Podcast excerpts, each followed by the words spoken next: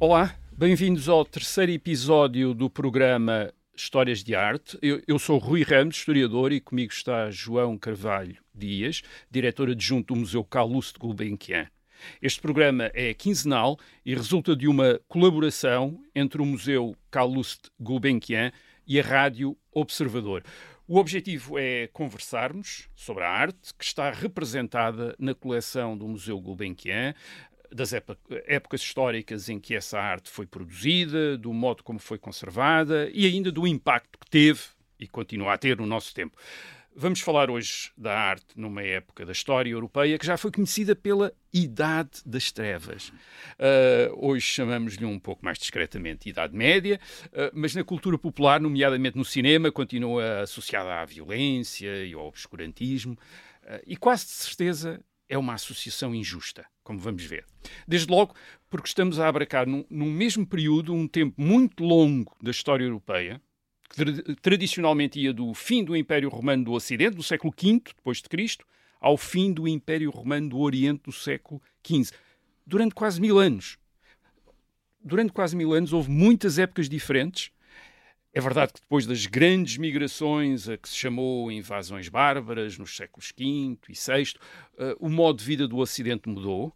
Uh, com o declínio das cidades, a retração do comércio, a degradação de, das grandes estruturas públicas do Império Romano, como uh, estradas, pontes, aquedutos a ruralização de, das sociedades europeias, mas não foi preciso esperar pelo século XV para haver renascimento. Houve outros renascimentos antes desse, como o dos séculos XII e XIII, quando as cidades adquiriram uma nova importância e se começaram a desenvolver as universidades na Europa. A Universidade de Bolonha é de mil, mil, do ano 1088, a de Paris é de cerca de 1150, a de Oxford de 1167, Salamanca de 1218, Coimbra de 1288. De resto, quase de resto, quando contemplamos obras de caligrafia e de iluminura tão preciosas como é o caso do pergaminho britânico do Apocalipse do século XIII ou os livros de horas do século XV na coleção do Museu Calouste Gulbenkian, imediatamente percebemos que a caracterização de todo esse milénio na Europa como genericamente rude e primitivo não faz qualquer sentido, pois não? não faz, de facto, e, foi uma excelente introdução. Uh, não faz sentido, julgo que a historiografia recente tem iluminado esse lado, digamos, sombrio uh, com que a Idade Média, erradamente, quanto a mim, tem sido caracterizada. O chamado Apocalipse Gulbenkian, no livro uh, da, na coleção Gulbenkian, faz, parte de um grupo de três uh, executados em Inglaterra.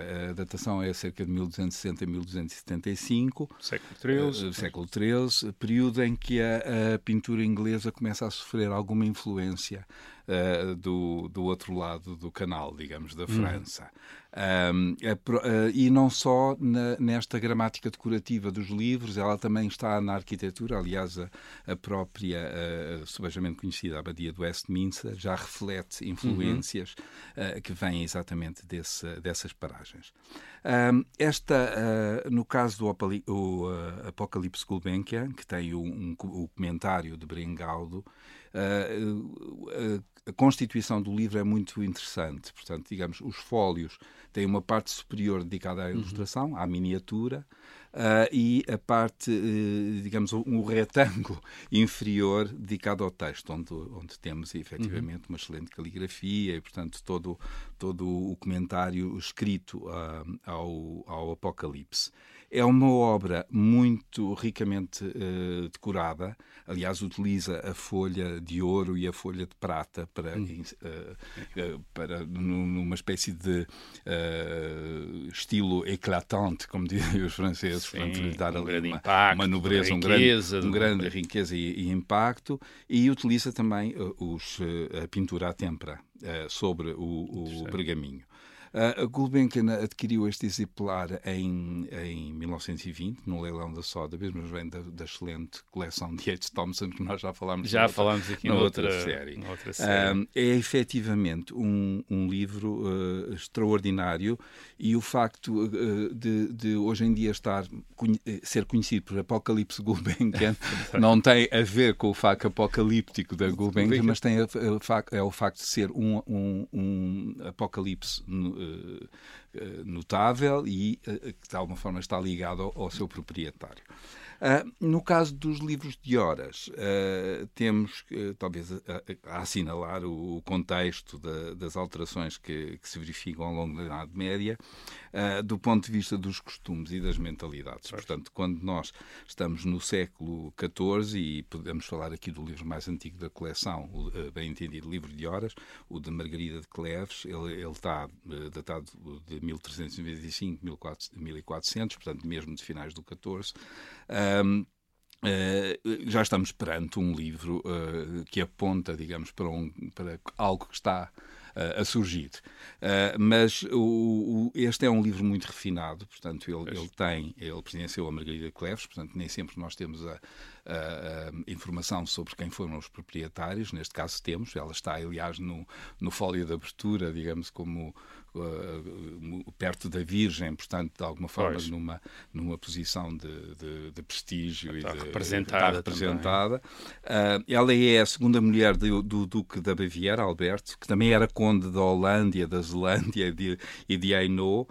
Uh, é um príncipe de origem germânica, mas que fixa a sua capital em Haia, onde, onde este livro é, ah. é, é uh, manufaturado, digamos assim.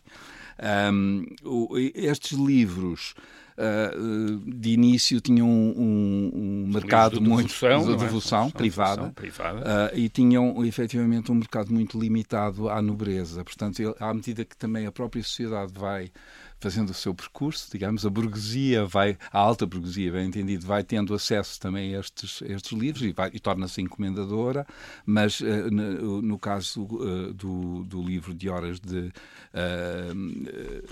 que, que, estamos a falar, de Margarida de Cleves, é efetivamente um livro de grande prestígio, que neste caso estaria mesmo associado à Capela ah, da Corteaia.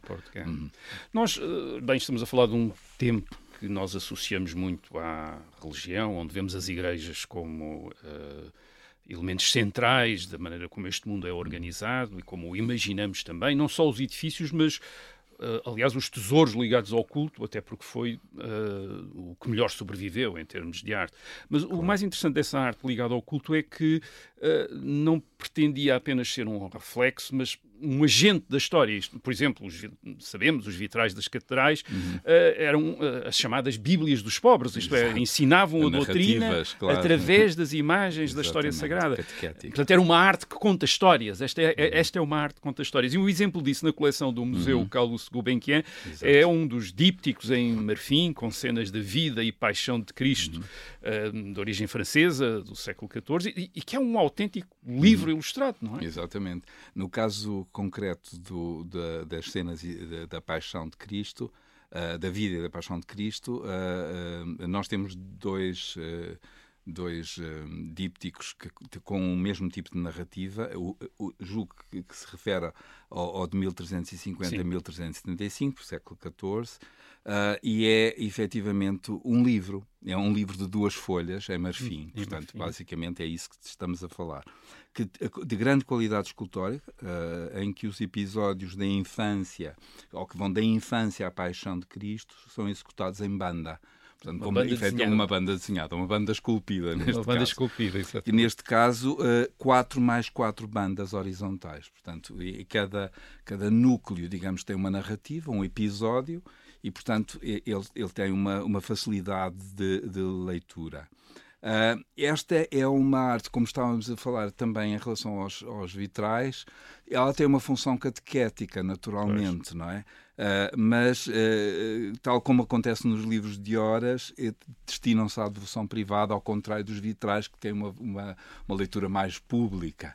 Um, e, e, esta leitura privada, tal como já referimos em relação aos livros de horas, também nestes pequenos uh, altares uh, domésticos, eles têm uma função de, de devoção privada, o que, que, que, se torna, digamos, prática neste, neste período.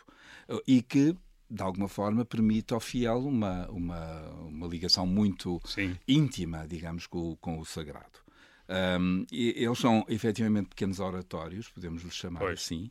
Uh, podiam ser tabernáculos, uh, díptico. O tabernáculo é quase como um, como um, como um oratório como nós o conhecemos. Tem, tem pequeninas portas que se podem fechar Sim, e, portanto, são, são muito transportáveis. Exato, Nós temos que pensar a Idade Média como, como um, um, período que muitas vezes não é associado uh, pela, pela, pela, nossa visão contemporânea, mas é uma, é uma sociedade que está constantemente a, a, em movimento. Basta dizer Sim. que a corte se reunia em várias cidades Exato. e que se deslocava e, portanto, era preciso uh, transportar todo este tipo de objetos e, portanto, é, é efetivamente uh, nesse contexto que estamos a falar e, e, e, a sua utilização tinha muito a ver com as práticas do tempo, não é? Um, também temos que referir, eh, e isso já falámos em episódios inferiores, relativamente à antiguidade, que é a questão da policromia. Exatamente. Portanto, este não era um mundo a preto era e branco. um mundo a preto e branco, nem era um mundo em cor de marfim, neste caso. Exatamente. Estes marfins estavam, eram pintados, portanto eram cobertos de policromia, eram revestidos de, de, de, cores, eh, sendo as predominantes o vermelho e o azul, mas obviamente que a folha de ouro tinha também um papel. Uh, e uh, na coleção Gulbenkian, alguns destes exemplares ainda conservam vestígios, vestígios dessa policromia. Portanto, uh, não, é, é, há uma, digamos, uma confirmação material de que isto era mesmo assim. O, o, marfim é um, um, material muito útil, permite uma, uma, uma, eficiência de trabalho e uma, e uma execução muito pormenorizada, de grande requinte, e estes marfins góticos da coleção confirmam muito disto que eu estou a dizer. Nós estamos aqui a falar mais uma vez, aliás, já como falámos noutros episódios, de uma arte em que o tema religioso domina, hum. como por exemplo sugere o núcleo de pintura flamenga do século XV, na coleção do Museu Carlos Gulbenkian. Eh, este núcleo é importante, eh, entre outras coisas, por mostrar o desenvolvimento da pintura a óleo no norte da Europa. Certo. E hoje talvez nos surpreenda mais uma vez pela sua perícia uhum. técnica, como no caso de Roger van der Weyden, uhum. em relação a uma, a uma, época, à Idade Média, que associamos claro. erradamente então, à barbárie. Essa, essa, tal, essa tal barbárie e esse tal obscurantismo. Uh, uh, no caso das pinturas do Roger van der Weyden, Uh, as nossas pinturas são, são, faziam parte de um, de um retábulo. Uh, e, portanto, o, nós temos que, que, perceber que elas estão ali um pouco condicionadas àquilo que, que nós não sabemos o que aconteceu, mas é, era normal, uh, quer dizer, uh, que os retábulos muitas vezes fossem desmembrados e, e, portanto, o, e o mercado de arte muitas vezes também, de alguma forma, fomentou este tipo de prática. Uh, no, no, no, caso do, do, Museu Gulbenkian, nós temos o busto de Santa Catarina, pelo menos é, é uma, uma atribuição que lhe é concedida, e um busto de São José. Eles faziam parte, efetivamente, de um retábulo que pertenceu igualmente um, um, outro quadro que está na National Gallery de Londres, que é Madalena Lendo. Uh, eles datam de 1435-37 e esta versão uh, que eu considero desmembrada estão mais perto das miniaturas dos livros de Dores do que provavelmente da grande pintura. Mas nós sabemos que Van der Weyden executou grandes, uh, grandes obras, portanto, em grande escala, uh, como a Descida da Cruz, que está no Prado, que é um, uma, uma, uma, obra extraordinária, datável de 1435-37, que é mais ou menos o período, da, portanto, uh, anterior a 43, perdão, uh, portanto, que de alguma forma também está, está neste território uh, temporal. Eu acho que é interessante enquadrá-las do ponto de vista temporal, porque de 37, em 1437, que é a data destas pinturas, é a data do cerco de Tanger. Exatamente. Portanto, isto de alguma forma dá-nos uma ideia do que é que está a acontecer no mundo. É, estamos em Portugal no reinado de Dom Duarte. Uhum. Ele vai morrer em 38, portanto já, estamos já no fim do reinado, portanto, transição para o reinado seguinte. Uh, e é durante este período que é eh, tomado prisioneiro o infante Dom Pedro, irmão do rei, portanto, uh, uh, e, e, é também da oficina de Van der Weyden, não necessariamente de Van der Weyden, mas sabemos que hoje em dia está, está atribuída à oficina o retrato de Isabel Portugal, que também era filha de Dom João I, irmão destes todos, uhum. incluindo o infante Dom Henrique, e ela, como duquesa de Borgonha, era casada com Filipe, com Filipe III o Bom, Uh, portanto, proveniente de uma corte muito requintada e que, obviamente, recorria a estes pintores. Portanto, é uma alta idade média, é uma idade média já Uh, já, com muita, já com muita circulação, com muito, muito exatamente. E, e, obviamente que todas estas cortes, a Borgonha, a Flandres, uh, Portugal, tinham já ligações uh, dinásticas e através dos casamentos. Esta, esta, esta, arte, aliás, já, já fizemos referência a isto, esta arte que nos vem da Idade Média exige, em muitos casos, que imaginemos o que foi perdido ao longo do hum. tempo isto é, não só a cultura religiosa que lhe dá contexto, mas também o, o uso dessas obras na, na, devoção, mas também o ambiente em que eram expostas e usadas e até parte das próprias obras, exato, como acontece exato. com a escultura de mármore, a é. Virgem e o Menino de Jean de Liège, atribuída, século, atribuída a Jean de Liège, meados do século XIV, no Museu Gulbenkian, uhum. a que faltam hoje peças, isto é, elementos, sabemos que faltam exato. hoje elementos, uhum. não é? Uhum. A, a, policromia fazia parte uh, não só dos marfins e das esculturas, mas também da arquitetura. Uh, há, há, um gosto muito particular pela cor. Portanto, isso é, é, é, muito interessante porque ela está um pouco por todo lado. Uh, estou a pensar, por exemplo, decora na decoração de, das colunas, das paredes, dos tetos da Sainte-Chapelle em Paris. Ela é consagrada em 1248, portanto, ainda a meados do século XIII. E é um testemunho disso mesmo. Portanto, são elementos, a, a esses elementos ainda temos que acrescentar os amplos vãos de vidro, a que nós uh, já, já aludimos, os vitrais os vitrais, também polícromos, também polícromos, eh, que permitem o atravessamento da luz e, com isso, efeitos uh, muito dramáticos.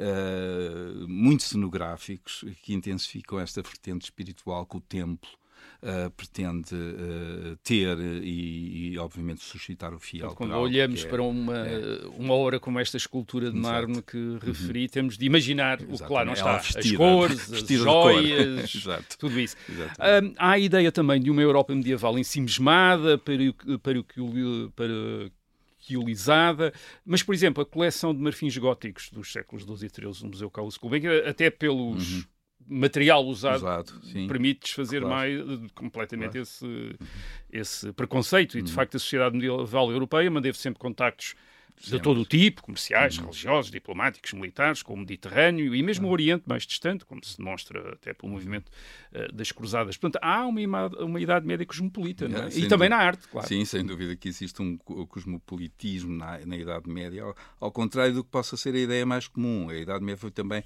um período de expansão não apenas do ponto de vista da conquista, não é? porque uhum. a conquista vai, obviamente, conquistando novos reinos uh, e, e, e, assimilando uh, matérias-primas, uh, como o marfim, por exemplo. Por exemplo. E, e, os têxteis, alguns desses exemplos estão, estão na coleção Gulbenkian. A, a Rota da Seda constitui um eixo fundamental para a circulação dessas mercadorias ao mesmo tempo uh, que difunde ideias. Portanto, este, esta rota não é só uma rota comercial, é uma rota cultural também. Uh, e isso acontece desde a Antiguidade. Uh, em finais do 13, do século XIII, já circulavam na Exatamente. Europa os relatos dos viajantes transcontinentais como Marco Polo. Não é? Que teria ido à China. Que teria ido à China. Exatamente. Catai, há, há, todo um imaginário em torno do outro, da, do outro, desta visão do outro. Um, a arte da Idade Média não ficou na Idade Média, no século XIX, na época da Revolução Industrial e da hum. Revolução Liberal. Uh, essa época é também a época do romantismo e do revivalismo da Idade Média, uhum. e em particular do estilo gótico, uhum. que faz com que alguns dos grandes monumentos medievais na Europa devam hoje tanto ao século XIX certo. como propriamente à Idade Média, devam ao século XIX através de restauros e através também da sua valorização cultural. É? Uh, o que é que continuamos a dever à Idade Média? Uh, muita coisa. o, o, século XIX uh, reabilita efetivamente a Idade Média, que tinha perdido o protagonismo. Uh, o Renascimento tinha, de alguma forma, se tornado o ator principal. mas personagens como, por exemplo, o arquiteto e teórico francês Eugène Viollet-le-Duc um, irão ser fundamentais para, para o desenvolvimento destas novas preocupações estéticas. Uh, a influência da Idade Média ela vai se estender à, à arte, nova. nova. Uh, artistas e, e, arquitetos como William Morris, por exemplo, uh, e ou Gaudi, que têm uma, digamos, uma base nesta, neste período. Uh, o, o, romantismo irá de facto citar este vocabulário do passado. Veja, por exemplo, o Palácio da Pena, ah. uh, em Sintra, uma encomenda de Fernando II, portanto, um romântico. uh, vindo da, da Alemanha uh, para aquele cenário. Construiu aqui uma idade, aqui uma idade média, muito, muito, particular, não é? uh, portanto, essa ideia medieval está hoje na literatura e no cinema fantástico. Eu, uhum. eu por exemplo, o Senhor dos Anéis de Tolkien Uh, é um caso paradigmático disso mesmo. As raízes literárias de, de, de, do Senhor dos Anéis estão em Beowulf, do século, presume-se, oitavo, oitavo, não é? Sim. É um épico anglo-saxónico que foi traduzido pelo próprio Tolkien. Uh, Trata-se de um ideário e estética muito ricos, uh, que não vão sair de moda. Uh, agora, estão é sempre sujeitos a metamorfose, a alterações. É verdade. É... Um, obrigado ao João Carvalho Dias. Voltaremos daqui a 15 dias para falar da arte do Renascimento e, e séculos XVI, a propósito da coleção do Museu Gulbenkian. Até lá e contamos consigo.